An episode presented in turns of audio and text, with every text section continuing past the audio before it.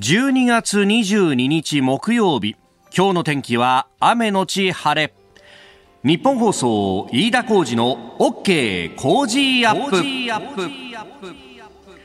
朝6時を過ぎました。おはようございます。日本放送アナウンサーの飯田浩二です。おはようございます。日本放送アナウンサーの新業一華です。日本放送飯田浩二の OK 工事アップ。この後8時まで生放送ですえー、新聞を見ておりますと今日は冬至というね、はい、えー、ことが各紙の一面のねこの日付のところに書かれております、まあ、夜が一番長い日だよというね、えー、ことでありますがまあ確かに真っ暗だよねというね、えー、日の出ももう6時50分前後になってくると今日は6時47分の見込みですね。そうだよね、うもうこのぐらいの時期が一番この日の出が遅い時期でありまして、はい、ね、えー、そして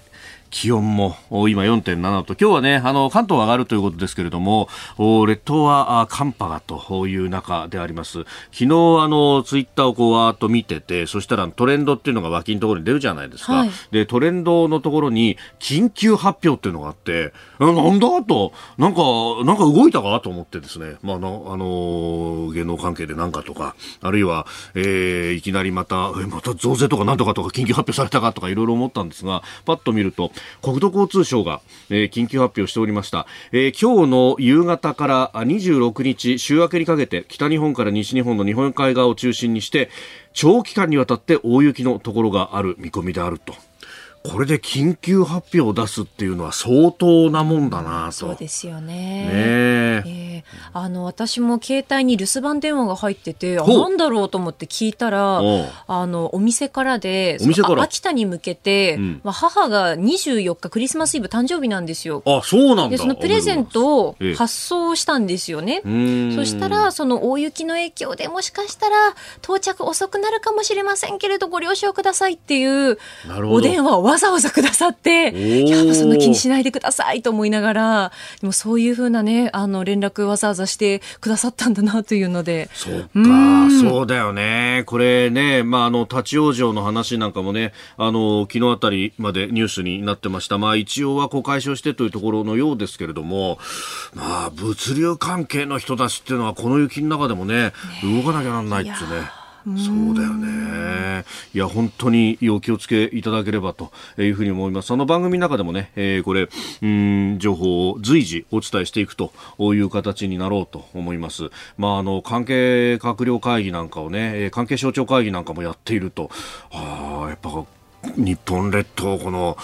西と東でだいぶ様相が違うんだなというね、うえー、えー、ところであります。まあ、うちもね、あのー、結構、うんまあ、新潟に妻の実家がある関係で、えー、雪下ろしの大変さとか聞いてたりなんかするんですが、本当でもこれがまたピンポイントでここでドカ雪降ってみたいな感じで、あの、一方で、その、越後湯沢とかね、はい、あの辺のスキー場には雪が降らないんだよと。あ、そうなんですね。なんかそうらしいんだよね。えー、昨日ね、あの、ツイッターだったかな、あの、地元の言葉じゃ里雪って言って、えー、山の方には降らないで、えー、人の住んでるところにドカ雪が降るっていうのがたまにあるんですよっていうようなね、話がありましたけど、そう、山の方、スキー場には雪が降らないと。えー、去年は去年で山の方にものすごい雪が確か降って、私、あの、今年の2月あたりにほら、休みをもらった時にね、はいはい、えー、あの妻の実家付近の、まあ、スキー場にも行ったんですけどもう目の前にこう大きな大きな時計があってへえこうなんかモニュメントみたいな時計があるんだなと思って珍しいっすねなんて聞いたらいやいつもだったら見上げるほど高いんですよここはと。要するに雪が1メーターも2メーターも積もっちゃって、はいはい、見上げる時計台が腰ぐらいの高さになっちゃったっていう、ね、あらららららそんなに降ってるんですか？みたいな。いやこれがねあのもう春になると嘘みたいに溶けちゃうんですよみたいな話をしてましたけれども。ええー、ちょっとねお気をつけいただければと思います。でまああのこのね、えー、暑さ寒さもなんて言いますけどもう日本中を暑くさせたといえば、えー、サッカー日本代表。あの今日いよいよ森保監督にインタビューに行ってくるということでですね、えー、私も青いシャツ着てますし、えー、新業アナウンサーも青っぽいカットソーですか？これはなんていうんですか？今日はワンピースですね。やっぱり意識しました。やっぱり？やっぱり？そうだよね。私も昨日黒セットガサガサして、青の何かないっけと思って、必死に探したんですよ。もうさ、今日はさ、やや寝坊しかかってさ。ややどころじゃないですけどね。やべえって言いながら、はい、あ、でも今日青だ、青だ、青だっていう、青だっていうのがあったんで、ちょっとだけね、迷わずに服を着ることができたんで、早めに出ることができた。事前に用意しとけよって話なんだけど。そんなバタバタでお送りしております、OK 工事アップ。この時間からコメンテーターの方々ご登場です。工事ダブルコメンテーターウィーク。えー、今朝は明治大学教授で経済学者飯田康之さんと東京大学先端科学技術研究センター専任講師小泉優さんです。お二方おはようございます。おはようございます。よろしくお願いします。えー、お二人が、あの、共演どっかでされたってのあるんですか？実はあの、リアルでの共演は初めて多分そうだと思うんですよね。えー、そう、スタジオと電話は、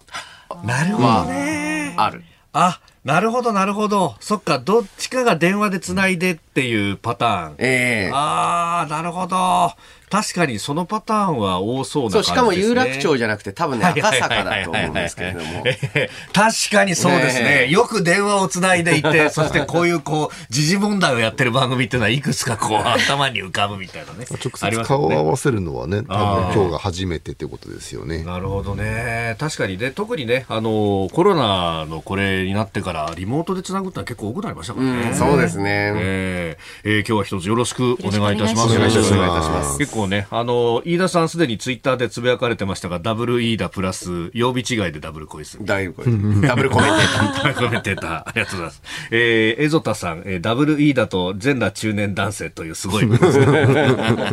みんないろいろこういじってくれてますが、さあ、まずはですね、この時間は、あ経済についてであります。えー、日銀の金融政策決定会合を今週行われまして、えー、20日ですから火曜日に、えー、この長期金利の上限0.5%程度引き上げというニュースが入ってきました。はい、これは結構不意打ちだった、えー、と思いまして、はい、えそれのちょっと前にですね、うん、政府と日銀の共同宣言、うん、これを見直すんじゃないかという、まあ、あの、噂記事みたいなのが踊ったんですね。はい。で、こういうリークものがある時っていうのは、その直後には何もないっていうことがあ多いので、まあまあ、今月じゃないんだな、と思っていたところだったので、はい結構為替レート大きく動いたんですけれども、はい、まあこれ時期としては、うん、もうすでにコアコア生鮮食品とかエネルギーを除いた物価の上昇率も2%台に達してますので、はい、どこかの段階でインフレ警戒も二股かけながら、つまり景気とインフレ警戒両睨みのモードにちょっと移りつつあるし、移らなきゃいけないタイミングだと思います。あの、まあ、これ難しいところで、はい、アメリカは、えー、まあ、アメリカ、ヨーロッパの物価指数がちょっと頭打ち感が出てるので、正直、全面的にインフレ警戒利上げモードにもなれないし、とはいえ日本はインフレ率上がってるのでインフレ警戒も必要だということで、はい、まあ来年の春以降動けるようなちょっとフリーハンドを持っときたいというところだと思いますね。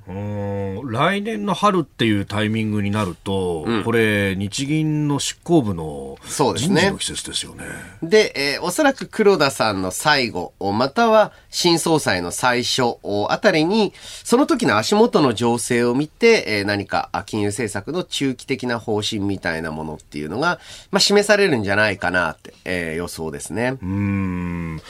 今回回の、まあ、これが利上げか利上げじゃないかみたいな、黒田さんはこう否定はしてますけれども、あの、実際上としてはぴょっとちょっと上がって、ええ、住宅ローンとかにも影響が出てるということが、ね、そう、これね、ちょっとこの10年債を目標にしたことで、はい、かつては、あまあ、インフレ期待なんて全然なかったので、あの、10年債だけを抑える。はい、10年もの国債の利回り、まあ、金利だけを抑えるっていうのに意味があったんですけれども、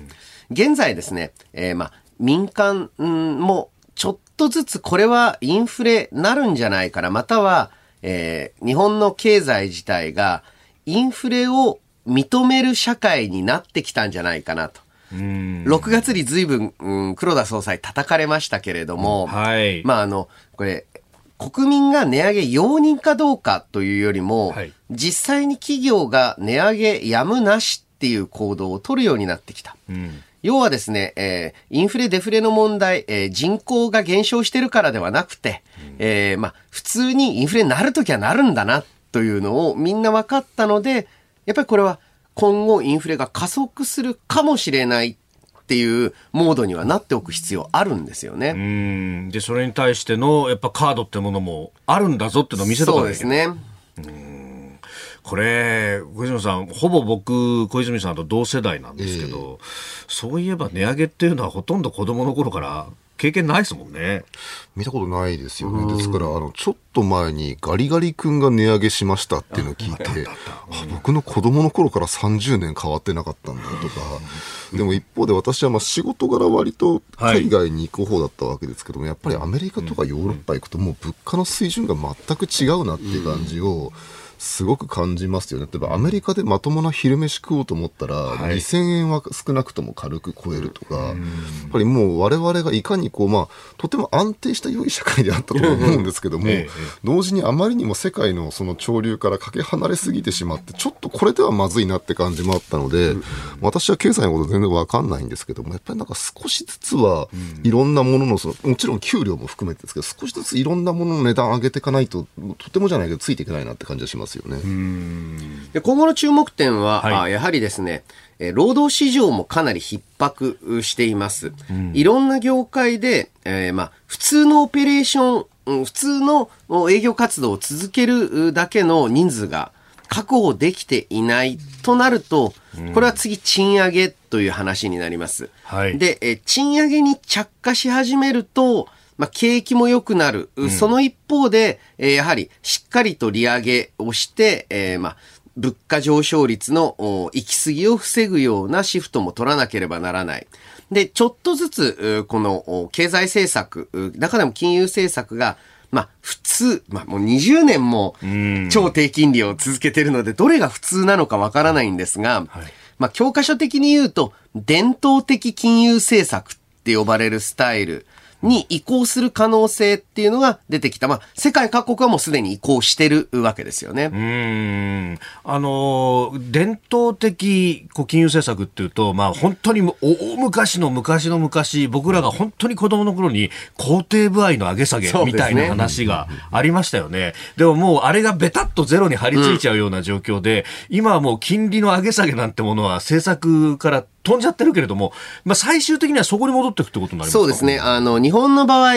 昔は工程部合でやってましたけれども、はい、今はコールレートと呼ばれる、銀行同士の貸し借りの金利、これを上げたり下げたりするっていうのが、はい。まあ、普通の時の金融政策なんですけれども、うん、まあヨーロッパ、アメリカはすでにその状況に到達していると。はい。で、日本は、やはりですね、デフレが頑固で、本当に物価が上がらないと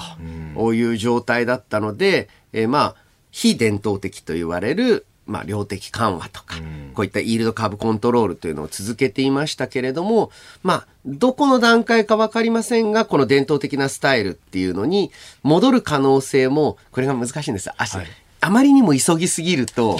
かえってデフレに逆戻りをするから、金利を下げなきゃいけない、えー、ということになりますし、ぼんやりしすぎてると、今度はインフレが止まらないっていうことになるので、はい、ちょっとこの、よくまあ、自分が学生だった1990年代にはですね、え金融政策の役割はファインチューニング、微調整であるっていうふうに教えられることが多かったんですけれども、はい、結構その微妙な調整っていうのをする金融政策っていうのが見られることになるかもしれないですね。これいろんなところでそれこそ10年前のね、あの、日銀の議事録とかこう出てきてるじゃないですか、ええ、でそうするとちょっとインフレ率が上がったからもうこれは引き締めなきゃみたいな、うん、常に早すぎたような気がするんですけど今回大丈夫なんですか？いやそうなんです。で実際ですね今まあ日銀の判断のポイントは、はい、食品エネルギー以外も結構上がってきてると、うん、っていうところなんですがこれが果たして今の前年同月比で高いのは、はい、やはりですね、昨年の末から今年の前半にかけて、一気に上がったので、これ前年同月比マジックみたいなもので、はい、いきなり階段上に上がると、1年ぐらいずっと前年度月比は高いままなんですよ。ですからこれが来年4月以降もやっぱりすでに高くなった物価がさらにまた2.5%上がる感じなのか、うん、はい、それともちょっと最近の、まあ、アメリカ、ヨーロッパのように、ガツンと頭打ちになっていくのか、あで、えー、まあ、取る政策が違う。それだけにですね、どっちにもいけるように今はしておかないといけないと思いますね。これ、本当、あの、金利が上がっていく、あるいはインフレが、ね、これから先、うん、えー、さらに続いていくっていうタイミングだと、いや、賃金上げてもらわないと、これ、どう、いかんともしがなくなるよと。そう。そこがあの、ポイントで、賃金が上がらないならば、えー、物価上昇は加速しないです。一方で賃金が上がるときには、はい、えー、物価上昇率は、えー、むしろ高位安定、えー、しますので、そこがやはり今、例えばアメリカとかだと、賃金もかなり上がっているので、インフレ警戒モードを FRB とかはかなり強めに取ることになるんですよね。日本もしも賃金に着火しないとすると、はいそもそも多分インフレは、あの、ここで終わりになると思います。うん。そうすると、今年の春に向けて、むしろこれ、今度はボールは、こう、労働組合とかそっちの方に移るって感じになりますか？そうですね。で、日本の場合、やっぱりですね、えー、労働市場の流動性、えー、というとかっこいい話なんですけれども、はい、みんながもっと自分、今よりいい待遇を求めて転職活動をするっていう流れがどのぐらい強まるかだと思いますね。うんまあその辺ね、小泉さん、これ賃金上がってくれればいいのね、ってとこですよね。まあそうですね。なんとなくやっぱりこう、物価も上がらないけど賃金も上がらない30年間ぐらいをなんかずっと見てきたような感じがしますし、うん、でもなんかやっぱそれってこう、なんとなく社会に頭打ち感というか、うん、あの、えー、なんでしょうね、こう、すぐに生活に困るわけではないんだけど、この先すごい良くなるという見込みもないから、なんとなくいろんなものがこう、防衛モードというか、保守モードに入ってきた30年間だったような気がするんですよね。特に僕の世代な、僕は82年生まれなわけですけど、はい、僕の世代なんかだとやっぱりものすごく安牌志向が強いなっていう感じは、なんかありますよね。あと、やっぱり僕の世代の人たちはものすごくコスパという言葉をやたら口にするわけですよ。はい。だからそのちょっとなんかあえて損して得取れみたいなそういうようなおおらかな気持ちって持ちにくい世代だった気がするんですけど、まあ、もしもそこでまたもしも日本が賃金も上がって経済だって少しは伸びるんだみたいなことになったら随分社会の景色は変わってくれるんじゃないかなと一国民としてはちょっと期待しますけどね。やはりあの賃金が上がる状態ですと、はい、現役世代今働いてるとか、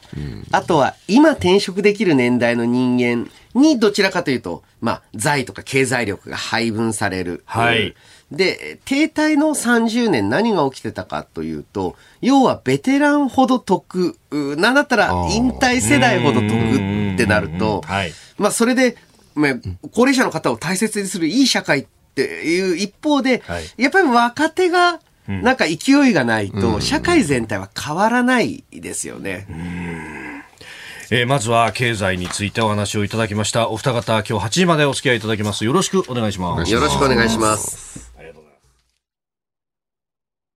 ここが気になるプラス、スタジオ長官各紙入ってまいりましたが、今朝は一面トップバラバラという感じであります。え朝日新聞は東京オリンピックの経費について1.7兆円ということで、えー、随分かかったじゃないかという、まあ、会計検査院からのね、えー、報告について、それから読売は園浦健太郎衆議院議員の議員辞職の件、えー、過少記載政治と金再びということで、近く略式起訴されるんだという話であります。まあ、これは各紙一面のトップでなくても肩のあたりにも載っているということでありますけれども、まあ、あのパーティー券の収入の過小記載ということのようですね、うん、飯田さん。まあ、あのこれに端を発して、えー、他の閣僚級でも使途不明金が多くなっているというところだと思うんですけれども、はい、やはりですね、この政治と金の問題って連鎖しがちですし、その一方でやっぱり岸田政権の支持率、非常に下がってるので、はい、えー、これに伴ってえー、まあ、今後、えー、自民党の党内がどういうふうに対応していくのかなと注目集まりますよね。うん、えー、そして毎日は宗教法人の懸念次々という、まあ、宗教法人に対してのアンケートの結果であります。そして、えー、この後やりますが、産経一面はゼレンスキー氏、えー、電撃訪米と、えー、そして東京新聞、北朝鮮、ロシアに武器供与なんて話が出てきました。これ、噂されてましたけれども、やっぱ小泉さん、こういうのはもうつながりとしてはあるうん、どうもあるようなんですよね、まあ、あの今年の9月ぐらいから実はこの話は出始めているんですけど、11月になってアメリカ政府が、まあ、その中東アフリカ行きを装ってもう送ってるんだみたいなことは言い始めているんですね。ただあのー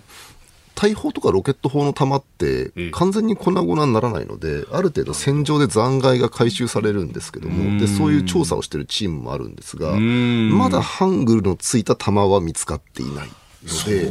まあ、おそらくあの実戦投入まではされていないんじゃないかと私は思ってます、えー、新聞の一面紹介ここが気になるプラスでした。ここでポッドキャスト YouTube でお聞きのあなたにお知らせですラジオ局日本放送飯田浩二の OK コージーアップ週末増刊号を毎週土曜日の午後に配信しています。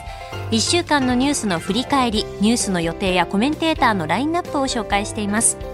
後半には Cozy up コメンテーターがゲストと対談するコーナー。今月は青山学院大学客員教授でキヤノングローバル戦略研究所主任研究員の峯村健司さんと麗澤大学特別教授の高橋史朗さんに登場いただきまして教育をテーマに掘り下げていきます。週末もぜひチェックしてください。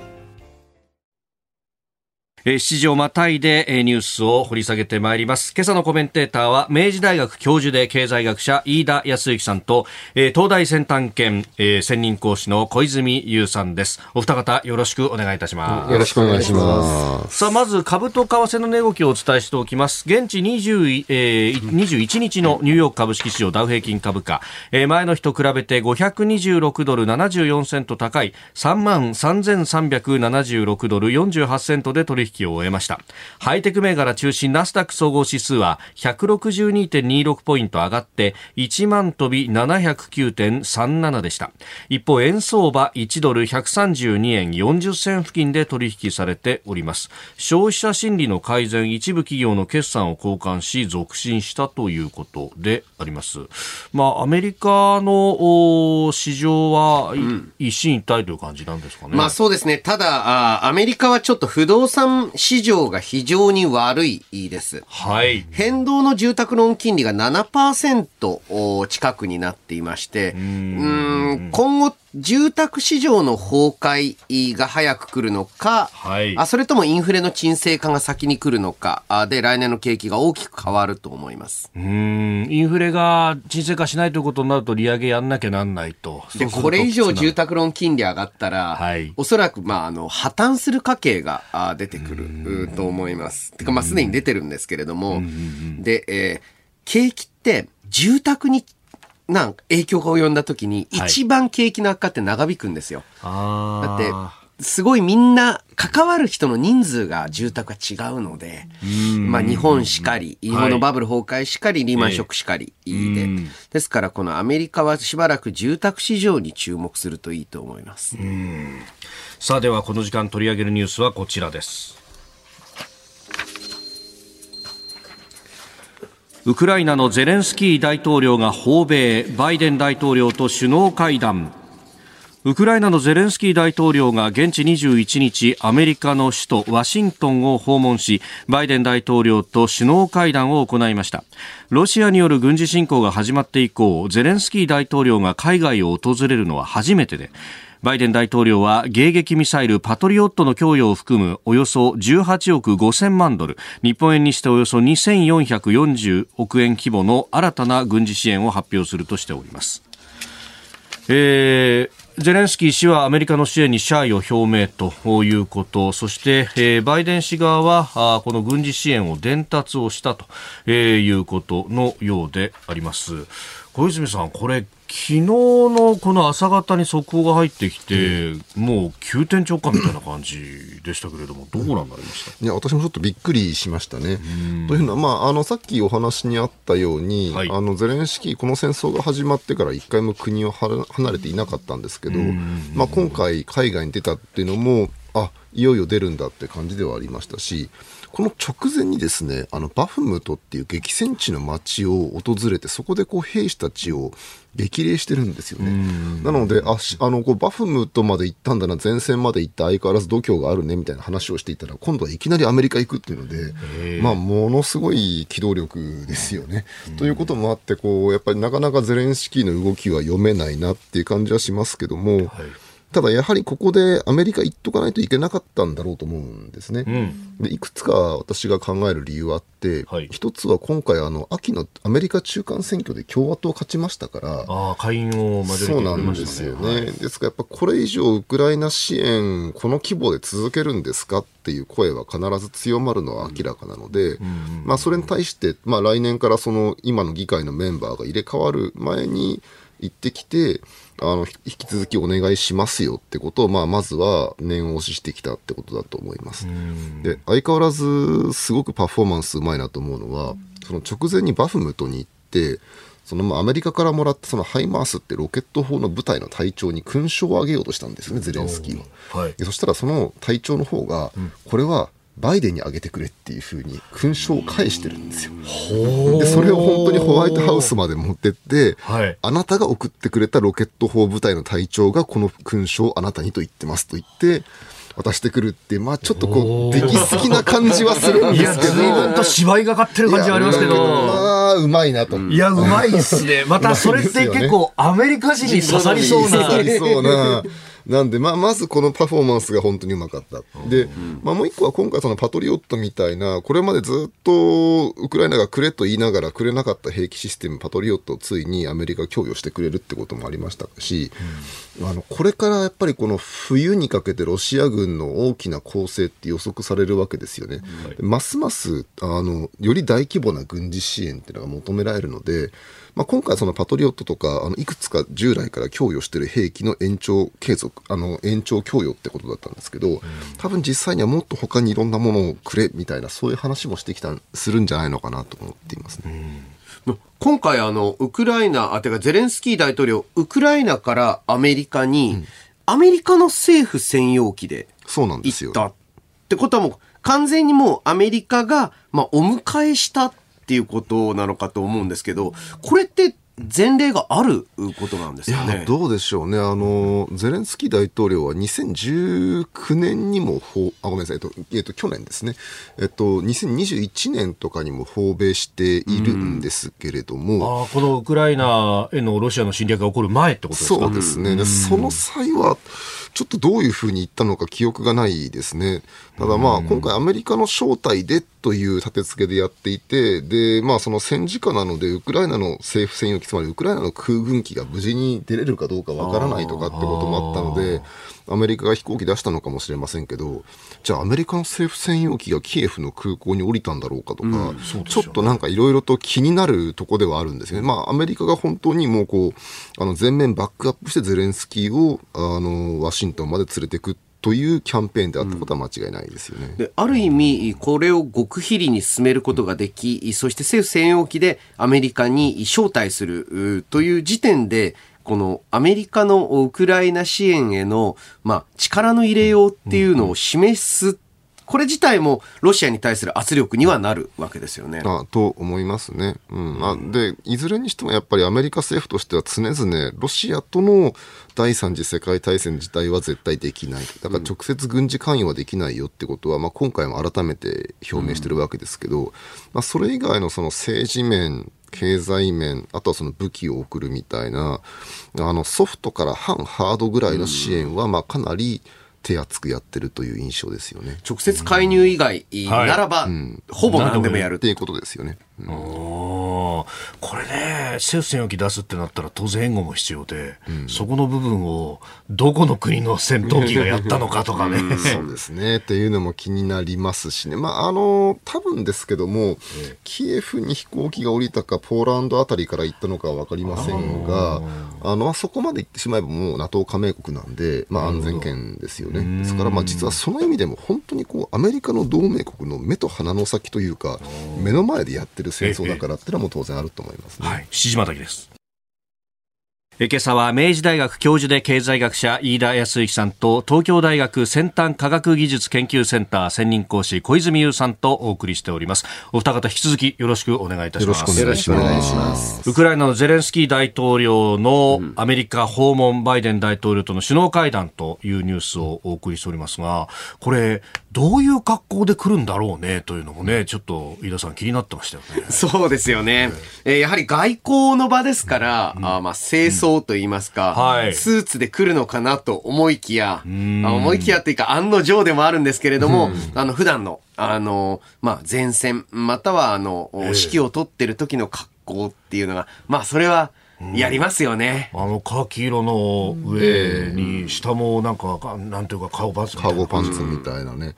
あの、ゼレンスキーは僕が知ってる限りで言うと、開戦の翌日からあの格好になって、以降多分一回もスーツになってないんですよね。ああ、そうそうなんですよ。だからもう、あれ、私は戦時下のリーダーであるというのをまあずっと強く打ち出してて、まあ、多分戦争終わるまであの格好やめる気はないんでしょうね。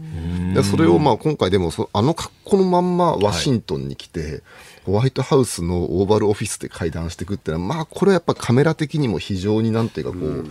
まあ、目立つし、あの、強烈なアピールにもなるんで、まあ、この点でもやっぱり彼のその発信力っていうのは、すごいなってとこありますよね。はい、これって何かこう、誰か指南役みたいのがいたりとかってあるんですか、うん、あの、まあ、まず一つはそのゼレンスキー自体が、すごくこう、優れたコメディアンであり、ドラマ俳優でもあったっていうところがあるんで、彼自身のセンスって当然あると思いますし、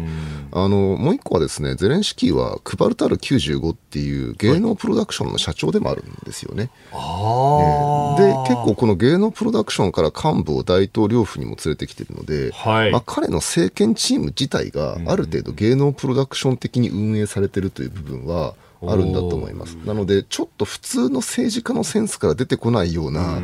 大胆な演出みたいのができるのは多分そこだと思うんですよね。なるほど。しかも、その、ただの出役じゃなくて、うん、社長やってたってことは、ある意味、プロデューサー能力が高いってことですか、うん、そうですね。で、もう一個はこの配るたる95のお笑いっていうのは割にこう政治風刺ドラマみたいなものを含んでいたので、もともと政治的な思考がある、あのー、芸能プロダクションを彼自身が運営したってことなんですよね。あの日本であのザ・ニュースペーパーってあの、絶対テレビに出せないお笑い芸人さんいるじゃないですか。あのちょっとああいう感じののお笑いなんかもやっていたんですよね、配るたる95は。なるほど、ものまねなんかもしつつみたいな。しかし、この情報戦のね、あの、注視されるっていう中では、そこがちょうどピタッとはまった部分があるわけですかね。あの、本当にそうだと思いますね。というのはやっぱり、まあ、今回の戦争ってめちゃくちゃ古臭くて、ものすごい大軍を使って、ものすごい火力を投入して、はい、民間人もバカバカ犠牲にしながら戦うという戦争である一方、まあ、つまりこう第1次とか第2次みたいな戦争である一方、やっぱり我々はもう2022年に生きてるわけですよね。そうすると昔だったら戦争なんだから民間人が1万人10万人死ぬのは当たり前って思ってるんだけど、やっぱり今2022年の現在はもうとてもそんなことは認められないと思ってい。るし、はい兵士がその戦地で多少の略奪を働くってことが昔だったら見て見ぬふりされてたけどもうそれは許さないぞという規範は大きく変わってるわけですよね。はい、なのでこの人々に対してこう働きかけるその戦場でこんなひどいことを敵はやってますという話をする時の効果っていうのが100年前の戦争と比べるとバーンと上がってる。でこういう話にもあの米軍なんかは80年代ぐらいから気がついていてまあ、ある米軍の理論家が、そのうち夕方のニュースが一個機構師団と同じ力を持つようになるみたいなことを、まあ、言った人がもう80年代にはいたんですよね。で実際今、ゼレンスキーが行使している力っていうのは、この一個機構師団に匹敵するニュースの力それやっぱ彼はずっとテレビ業界の人としてそのことに気がついていて、それを今その実際に国家のリーダーになった時にフルに使ってるんだと思うんですよね。やはりですね、例えばあの戦死者が、あまあ、1万人出ました、はい、というニュースと、えー、何々州何々村で、えー、10歳の少女が、えー、まあ、砲弾に巻き込まれて亡くなりました。この子はこういう子でした。どっちが強いか。後者の方が強いんですよね。で、明確にウクライナからの戦争被害の伝え方が、はい、そういった数字を出すよりも、エピソードを出してくる。で、これってすごくテレビ的なあ報道の仕方、うん、で、やはりあの、ベトナム戦争の、まあ、の、かの有名なあの、撤退の写真であったり、やはりあの、その、一部の具体例っていうのに人間の感情が動かされるっていうのを、まあ、ある意味で言うと、そのマーケティング、コマーシャルの、まあ、教科書的なルールをしっかり守って情報発信してるなというイメージはあります。えー、ニュース7時またぎ、まあ、ウクライナ情勢、ゼレンスキー大統領の訪米というところから、えお伝えをいたしました。今何の仕事してんの？業務管理社員の使うスマホ決めたりとか。うち最近マイネオにしたんだわ。マイネオって格安スマホだよね。そう。法人向けサービスもあってさ。それいいかも。経費削減って部長がうるさくて。実はおよそ1万社がマイネオ法人使ってるらしい。へえ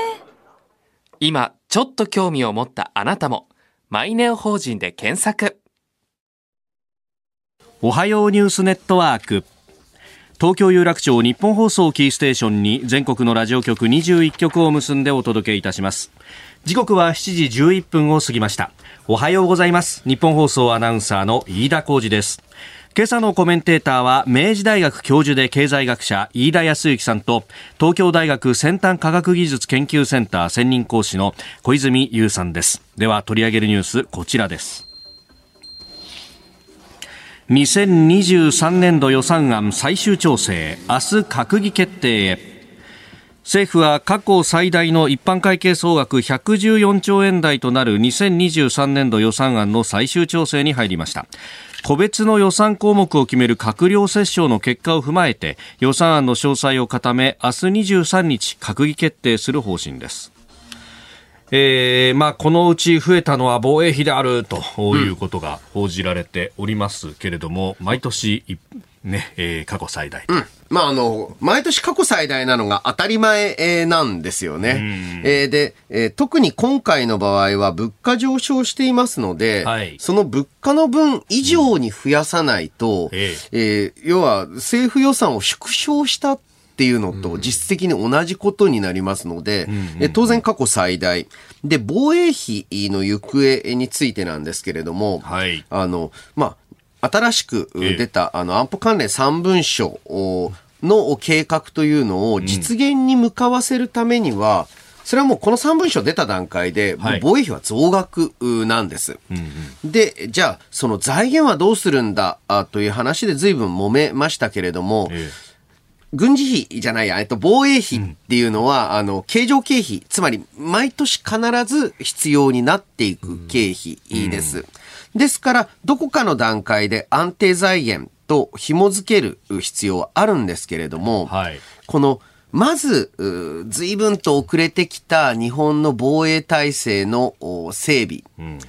これをですね、えー、初期の段階はやはり何らかの形で国債で、えー、形は作って、で、その後もずっと半永久的に続くであろう部分について、えー、税財源を考えるっていうステップを踏まなきゃならないのが、なんかその岸田さんの特徴で、まず財源の話からってなったので、これはやはり反発を招くのは当然だと思いますね。朝日新聞今日の一面に書いてますが、自衛隊艦船に建設国債みたいなね、えー、ことが出てまして、またこれ細かい話になってきますよ。はい。まああのね、建設国債とか、あとはあの、実現はしてないですけれども、教育国債とかっていう話をすると、なんかあの、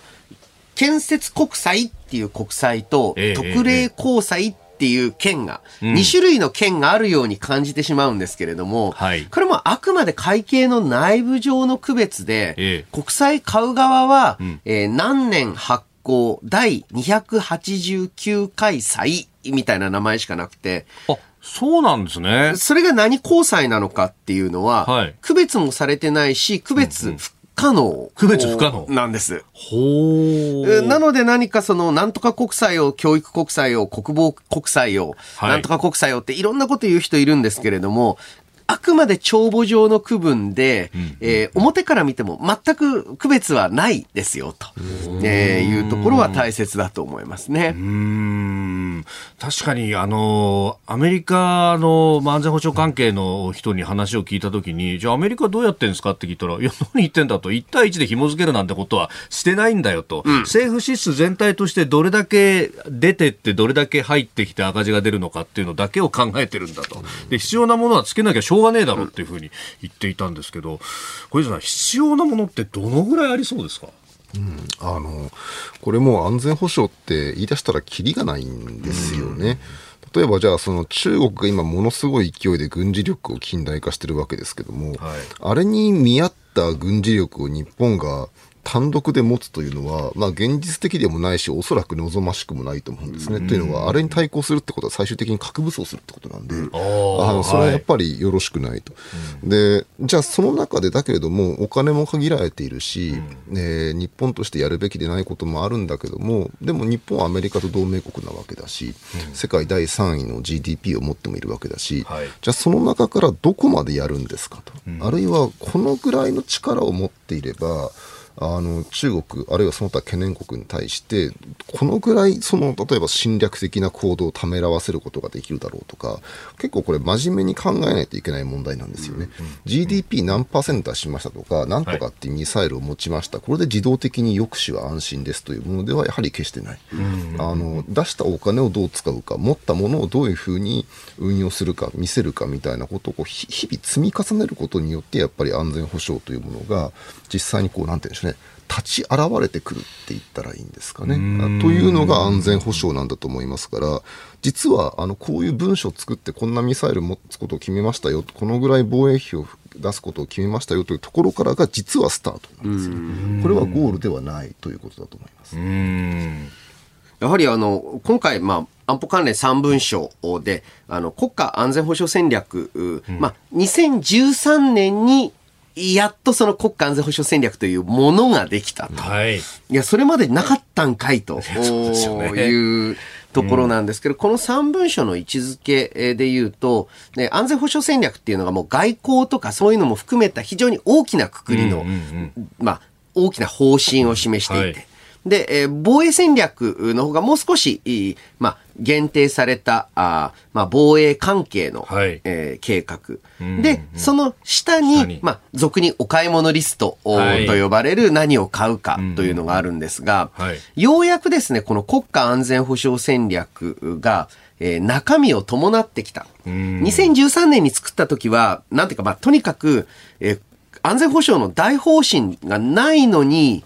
えー、何を買うか決めてるってなんだかわけのわからない状態が戦後何十年続いてきたのを、なんとかしなきゃいけない。だから、国家安全保障戦略ってものを作りますよってところに意義があるんですけれども、まあ中身はそんな特別なこと言ってないんで、ようやく今回、まあ、例えば、あの、反撃能力であるとか、そういった部分について明確な戦略を持った。で、それに適合したお買い物リストを作った。はいじゃあ、次は、どうやってそれを運用していくのか、あとは、えー、日本の場合、なんといっても、まあ、脅威になる国というのが、まあ、ある程度限定されてるわけです。うん、そこに対抗する、つまり中国が、えー、まあ、日本に対してどういう、まあ、えー、攻撃、安全保障上の脅威になるのかっていうのを見極めた反撃能力であったり、防衛能力っていうのを、これから、まあ、作っていく、整備していく。やっと、まあ、あの、小泉さんおっしゃる通り、スタートラインに立つことができた状態かと思いますね。うん、これ、あの、国家安全保障戦略の文書、すでにネットに出てますけれども、あの、ウクライナの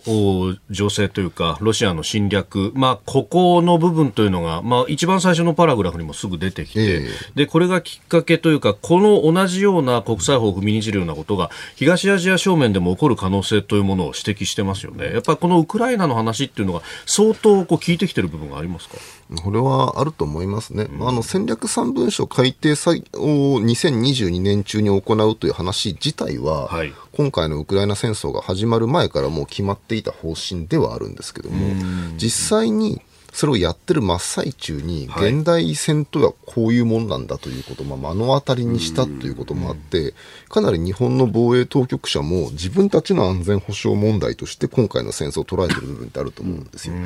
でやっぱり一番私が気になるのは、ロシアという軍事大国が核抑止を使って、つまりこう NATO は手出しできない状態にして、隣国に対して攻めてきた。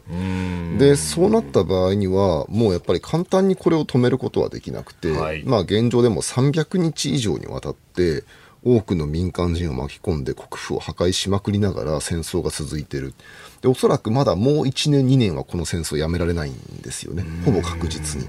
で、これがやはり台湾で起こってしまうとか、はいあるいは日本に波及してしまうってことは絶対阻止しなければいけないので相当真面目にも抑止をやらなければいけない。あのまあ、私、経済のことは全くど素人ですけど、やっぱり国防費なんて少なきゃ少ないに越したことないと思うんですよね。特にあれ出しても再生産には寄与しないわけですから、はい、なんか他のことに投資できるんだ、それに越したことは全くないと思うんですけども、やはり今回のウクライナの事態を見ていて、はい、まあ、これは同じようなことが起きたら、今のままでは到底対処しきれないなと。例えばさっきちょっとこの番組が始まる前に話したんですけど、はい、ロシア軍の砲撃回数が記録されてる中で最多が1日4万発って言われてるんですよね。1日4万発。まあですか。ら、こう榴弾砲から小さい迫撃砲みたいなものまで含むのかもしれませんけども、はい、でも多分1日4万発とかってペースは、自衛隊の備蓄弾薬を数日で撃ち尽くすようなペースの砲撃です、なるほど。本当にある程度の規模を持った国同士が全力で殴り合う戦争ってこういう消耗なんですよ。なので今回の、あの国家防衛戦略なんかの中だとやっぱその継戦能力、はい。まあ、いざという場合に戦いを継続する能力みたいな地味だけど重要なことなんかにも光が当たってるので、まあ、この意味でもやっぱりまあ望ましくはないのかもしれないけども、必要なことなんだろうなって感じがしますね。そのための国内の生産能力とか、うん、運ぶ力とか、はい、そういうところ、まあ、パッと見た感じ、軍事には関係ないかもしれないところまで影響が及ぶんですね。総合力ですよね、やっぱり。以上、おはようニュースネットワークでした。えー、今朝は飯田康之さん、小泉由さんとお送りしております。引き続きよろしくお願いします。よろしくお願いします。続いて教えてニュースキーワードです。1991年の外交文書。外務省は昨日作成から30年以上が経過した91年の外交文書19冊6800ページ以上を公開しました。このうち当時の海部元総理とソ連のゴルバチョフ大統領との会談記録では北方領土問題の解決に向けて平和条約締結後に歯舞、シコタンの領土を日本に引き渡すとした日ソ共同宣言を盛り込むよう、えー、繰り返し海部総理が迫るという様子が書かれていました。えー、まあ、あの、ソ連がいよいよ崩壊直前というところ、まあ、その、北方領土交渉ではここがチャンスだったと言われますよね。で、あの、91年、この時期ですと、はい、まあ、そろそろバブル経済もピークに達していて、うんはいで、外交、私外交のことよくわからないですけれども、この外交環境を見ても、ここで決めておけば、あまたはここで少なくとも何か動いていればよかったのに、うん、えー、それをやらなかったことが、その後30年の苦境を招いたというのが、この外交文書でもわかるし、はい、で、経済でも思い当たるしがたくさんありすぎて、はい、えー、まあ非常に、うん、変な言い方ですけれども、この時代はいい時代だったかもしれないと、えー、えー、思ったりもしますよね。うん小西さんいかがですか、まあ、もちろんこの30年前に戻ってあやっときたかったなこうやっときたかったなってことはたくさんまああるわけなんですけども、まあ、なかなかこうそういうわけにもいかないわけで、まあ、こういった出てきたものの教訓を生かしていくしかないと思うんですけど、まあ、一つやっぱり今回のこの外交文書の中でこの開封時代のソ連との外交って見てみると、はい、もうソ連が弱りきってるもう誰の目にも91年のこの段階ってソ連が持たないって分かってるんですね。で、その段階においてさ、やっぱりソ連は北方領土問題、言ってはなんですけど、あんなちっぽけな島でさ島でさえ絶対に譲る気がなかったっていうのは、まあ、非常に印象的で今もうこのプーチン政権の北方領土問題に関するスタンスってほぼここまで戻ってきてしまって。いて、でまあ、つい先日もソ連の外務次官あロシアの外務次官が、はい、もう日本との関係は行き詰まっていてもう領土問題は当面話し合うことはないというふうに、まあ、はっきり言ってきてるわけですよね。だからまあなかなかこう安倍時代にもしかしてというような期待もあったんですけども、実はベースラインとしてはロシア側はこのぐらい厳しいってことなんですよね。ということは認識しなきゃいけないなと思いました。まあ、そして、このソビエト、そしてロシアの姿勢を見ても分かるように、はい、領土の割譲というのは、ええ、その国にとって、またはその政権にとって、正直致命傷になりうる、うん、何かその、えー、その領土問題か、あんな端っこの方の島だから、あというような、そういう軽いものではないんだと。えー、たとえ無人の島だったとしても、それを外国勢力に奪われるということは、うん、国として、えー、まあ、存続できるのかできないのかという重大事態として、少なくともソ連、ロシアは捉えているし、ほとんどの国はそう捉えているであろうと。うん、そういった中で改めて日本の離島防衛というものについても考えていかなければいけないと。はい、何か、あそのですね、えー離島の防衛というのを、ちょっとその日本の世論は甘く、はい、そして軽く見すぎてるんじゃないかなと。自分の国の離島防衛を軽く見てるから、北方領土もしかしたらソ連返してくれ、あロシア返してくれるんじゃないかっていう、あの、希望に結びついてる。だから北方領土帰ってくるんじゃないかなって希望は、翻って、日本の、まあ、尖閣であり、竹島でありの軽視と何か裏表の関係のような気がしますね。うん確かに、あそこだってあそこを守ったのはその先の大戦の最後というか、もう、ポツダム宣言があった後に、えー、樋口喜一郎氏など、あそこにいたあ日本の陸が本当に頑張ったという経緯もあった。忘れちゃいけないことはいっぱいあるはずですよね。えー、キーワード91年の外交文書でした。今何の仕事してんの？業務管理社員の使うスマホ決めたりとか。うち最近マイネオにしたんだわ。マイネオって格安スマホだよね。そう。法人向けサービスもあってさ。それいいかも。経費削減って部長がうるさくて。実はおよそ1万社がマイネオ法人使ってるらしい。へえ。今ちょっと興味を持ったあなたもマイネオ法人で検索お送りしております OK 工事アップ。お相手、私日本放送アナウンサー飯田浩二と新業一華がお送りしています。今朝のコメンテーターは明治大学教授で経済学者飯田康之さんと東京大学先端科学技術研究センター専任講師小泉優さんです。えー、お二方引き続きよろしくお願いします。よろしくお願いします。続いてここだけニューススクープアップです。この時間最後のニュースをスクープアップ政府安全保障関連3文書に南西諸島の防衛強化方針明記。浜田防衛大臣はおととい20日新たな安保関連3文書に南西地域の防衛強化方針が明記されたことをめぐって島嶼部などへの攻撃に対する抑止対処力を高め日本への攻撃の可能性を低下させる。国民の安心安全につながると強調しました。安保3文書、そして島嶼防衛について、ね、先ほど飯田さんからもこの意識についてという話がありましたよね。そうですね。まあ、あの、安全保障全体を定める国家安全保障戦略、はい、で、防衛についての方針である国家防衛戦略、うん、これらに基づく何を買うか、お買い物リストである防衛力整備計画、はい、この3文書が出た中で、じゃあ何を守るんですか？という時に、まあ、明確に中国からの脅威に対応するというのが示された意義は、大きいと思います。うん。小泉さん、まあ、あの、ウクライナの話もね、今日の中で出てますけれども、えー、こう、核を持っていて、うん、安保理常任理事国でと。まあ、そういう意味では対峙するところは、まあ、中国とロシア、そのプロフィール似ている、ここと対峙するという難しさですよね。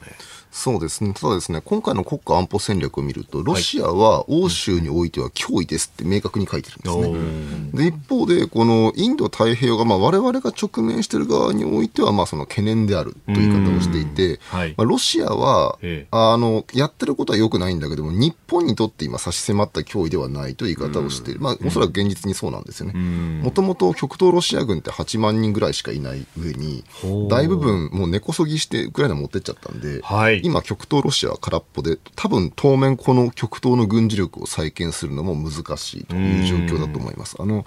昨日ちょうどロシア国防省で定例の国防省拡大幹部会議って年に1回やる大規模な会議があったんですけど、はい、ここであのかなり兵力を増強するという方針もロシアは示したんですが、出てくる話はだいぶやっぱりヨーロッパ部分で師団を増設してって話なので、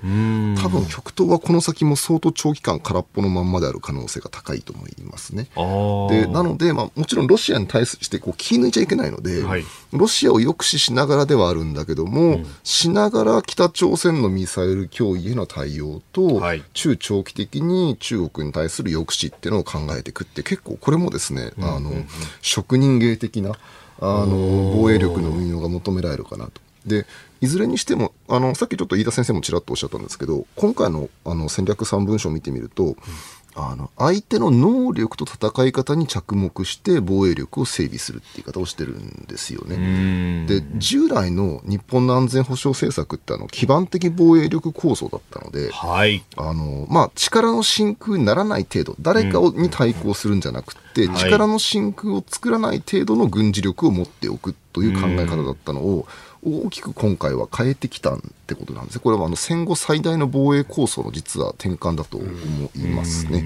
あともう一個最後にあの何を守るのかって話に関して言うと、はい、まあ、その国土を守るとかあの国民の生命財産を守るとかっていうのもあるんですけど、はい、やっぱり究極的にはこう民主的な日本を守るってことだと思うんですよね。うそうでなかったら別にあの何も目くじら立てて中国のあの拡張主義に対抗する必要もないわけで。うんそうではなくて法の支配とか民主主義とかあの自由な世界であるとかっていうのを守るためにやるっていうことが、はい、本来意識されるべきだと思うんですけど、うん、割と今回の戦略3文書はそういうなんか哲学的な話をちゃんと書いてるんですよ。あの特に国家安保戦略の前と後のところですね、はい、私はこれ一番評価したいなと思っています。うんなんか個別具体的にね、こう何を買うとかいうような話とか、あるいはそこのこう反撃能力、法律的に憲法的にどうなんだみたいなところばっかりに行きますけど、究極の究極がやっぱりその何を守るか、哲学の部分、あるいはね、日本って何が大事なんだろう、我々って、そこの自問自答みたいなところになってくるんですかね。やはり今、ウクライナの強さはい、というのは、その我々の国、国家を守るんだという意識が共有されているところにも大きいと思うんです。で、どんな大軍を要して、どんな武装をしていても、国民全体が何を守るのか分かっていない状態の国が、継戦、戦争を続けることはできない。と思いますね。この、やっぱりね、何が大切なんだろうねって、なんか、こう、確かに、そこの書きぶりって防衛文書というよりも、こう、哲学書というか、ね、えー、日本人の根っこって何だったんだろうとか、そういうところにまで、外交ってそういうところまで考えるんですね。まあ家的理念って言ったらいいんですかね。だからまあその外交するにしても防衛するにしても最終的になんかこう達成したい目的があるんだと思うんですよ。はい、でそれをまあその戦術的に言うと短期的にじゃあこういう条約結びますとか、うん、所要の戦闘機何百機持ちますみたいな話になるのかもしれないけど、うん、じゃあそれを通じてそれを通じてっていうふうにこう考えていくと、はい、どどういうふうに我々暮らしたいんですかとか、あ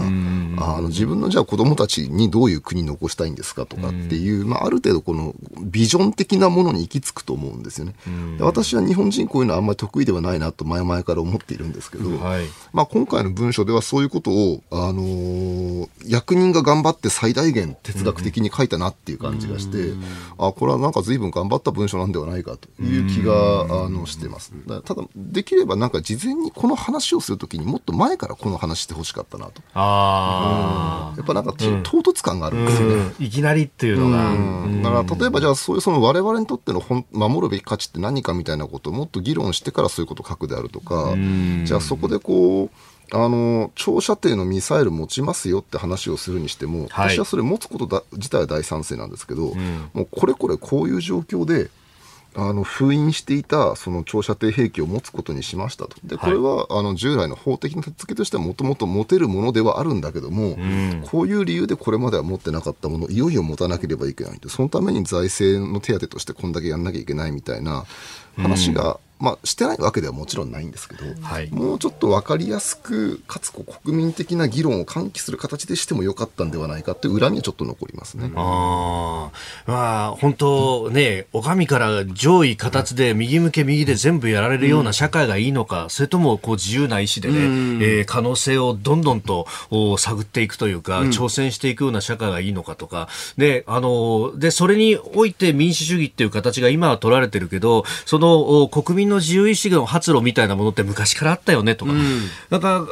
確かにそういう話を抜きにしていきなりっていうところがありますもんね。まあそうですね。で、その一方でやはりですね、この今までまあ、繰り返しになってしまいますけれども、大戦略、国家安全保障に関する大きな枠組み自体が事実上ない中で、えー、具体的な計画を急ぐというと、それ全部場当たり的な話で、例えばトマホークを買うのかどうかなんてのは、えー、単純化すると、すごく小さい個別の話題なんですけれども、これまですぐトマホークを買うのか買わないのか、はい、えー、次期戦闘機何するのか何しないのかっていうのが議論になってきたのは、その上の方針を定めてなかったからだと思います。うん、要はその安全保障、防衛力整備のあり方が、何を買うかにしか現れてなかったんですね、今まで。えー、今回の3文書で言うと、防衛力整備計画ですよね。は